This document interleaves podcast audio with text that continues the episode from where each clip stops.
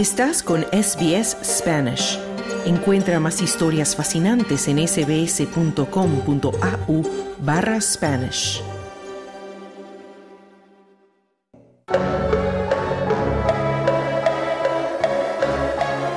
Hablemos de fútbol.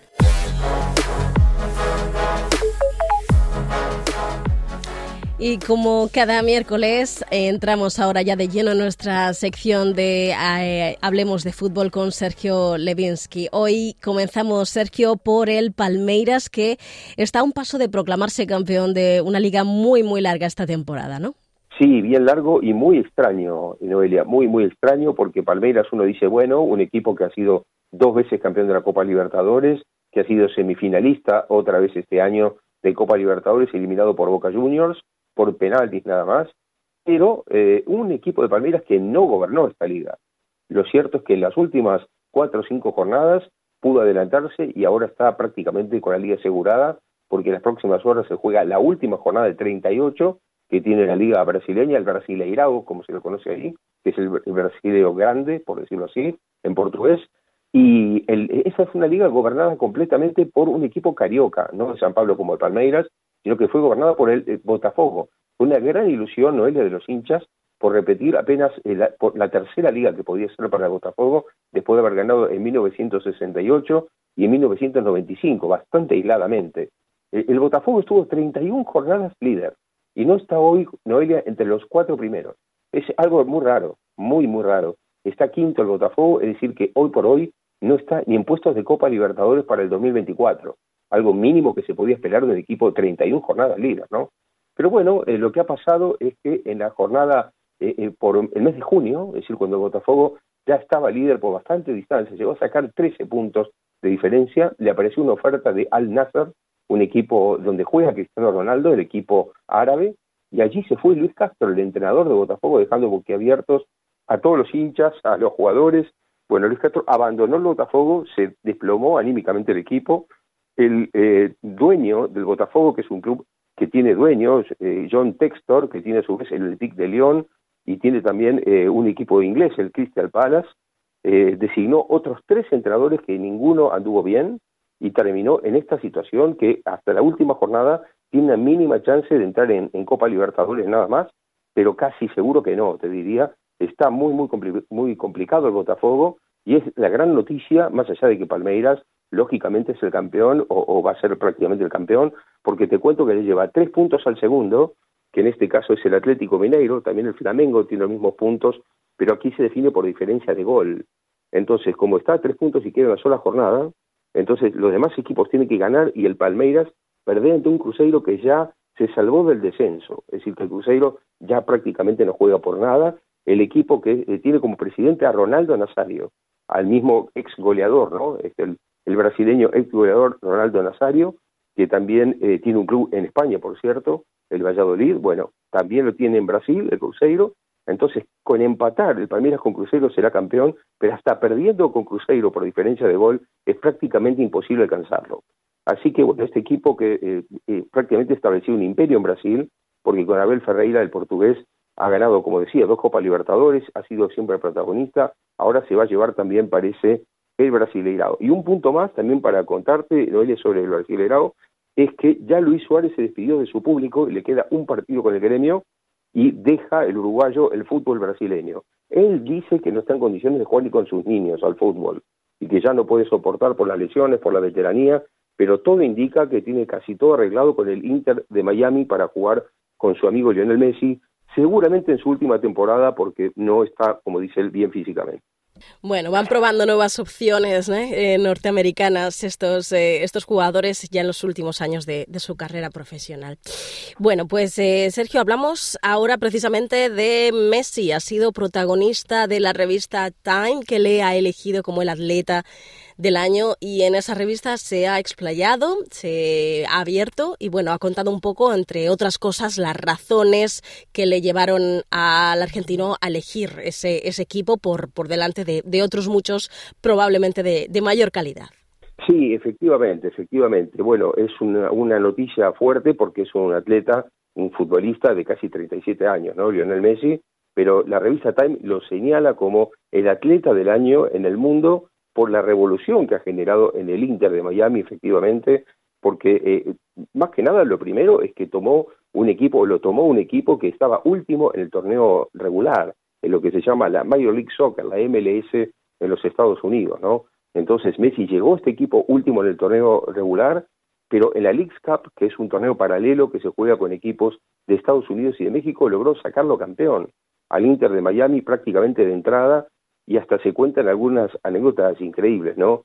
La primera fue su debut, su debut ante el Cruz Azul de México.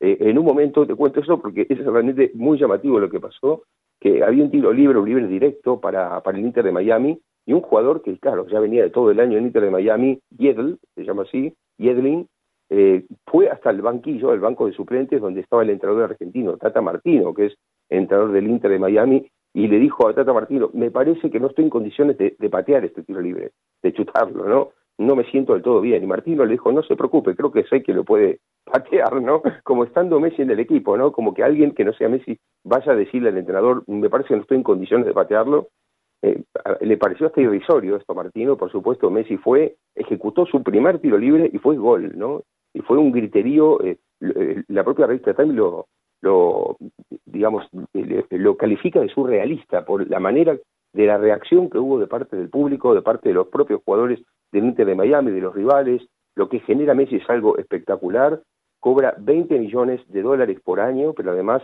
tiene un contrato por el cual lleva también ganancias de sponsors, o sea, porcentajes de ganancias, por ejemplo, de Apple, que es la que tiene los derechos de televisión, y por otro lado le prometieron un porcentaje de acciones el día que se retira del fútbol. Y por supuesto le van trayendo a los amigos, ¿no? Porque está Jordi Alba, porque está Sergio Busquets, parece que puede venir De Gea en los próximos días, se está hablando de una posibilidad de De Gea, Sergi Roberto, el actual lateral también del Barcelona, en fin, Luis Juárez, que decíamos recién, que puede llegar a venir, es decir, están armando un equipo realmente espectacular, pero lo que Messi genera es realmente increíble en el fútbol de Estados Unidos y en general, ¿no? Ahora, lo que decías también, que es muy interesante, es que Messi concedió una pequeña entrevista a la revista Time donde cuenta esta opción, por qué él eligió Estados Unidos cuando había una opción de Arabia Saudita muy importante y él es eh, un eh, embajador de turismo de Arabia Saudita, y por otro lado también está la posibilidad de Barcelona de volver, que tanto habló Joan Laporta, el presidente de Barcelona, de la chance de volver.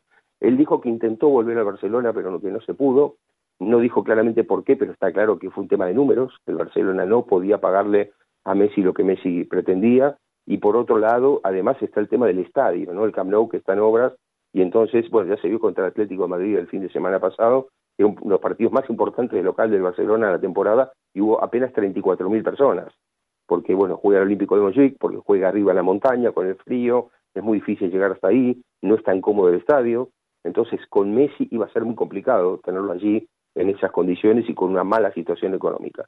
Y por el lado de Arabia Saudita lo que dijo Messi es que, eh, bueno, estaba muy pareja la opción entre Arabia Saudita y Estados Unidos, él optó por Estados Unidos porque lo consultó con la familia y se sentía más cómodo allí. Así que, bueno, parece muy interesante esto de que un atleta, un deportista tan veterano puede ser elegido el mejor atleta del año.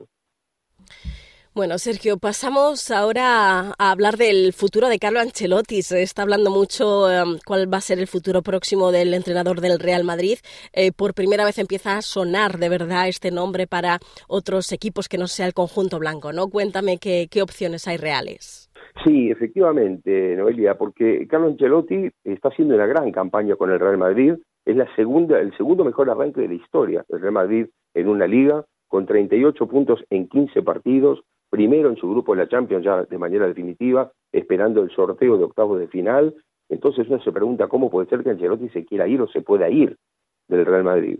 Sin embargo, parece que esta opción es, real, porque ya hace tiempo que Hernaldo Rodríguez, el presidente de la Confederación Brasileña de Fútbol, viene diciendo que tiene todo acordado con Ancelotti para que después del 30 de junio, cuando termine su contrato con el Real Madrid, pase a dirigir a la selección de Brasil esos dos años que quedan hasta el Mundial 2026. Es decir, que hasta ahí mantiene a Fernando Diniz, que es a su vez el entrenador del Fluminense en Brasil, pero claro, Brasil está andando bastante mal en la clasificación mundialista, está sexto cuando van seis y medio al Mundial, es decir, que está muy en la cuerda floja, aunque claro, falta mucho, pero bueno, lo que se dice en Brasil es que tiene todo acordado con Ancelotti para después del de, 30 de junio. Sin embargo, lo que se dice en Madrid es todo lo contrario, Noelia.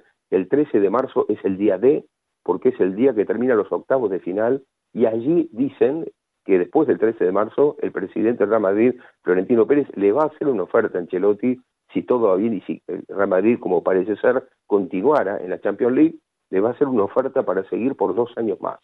Bueno, Ancelotti cada vez que le plantean las conferencias de prensa sobre ir a, a Brasil o no, siempre se calla.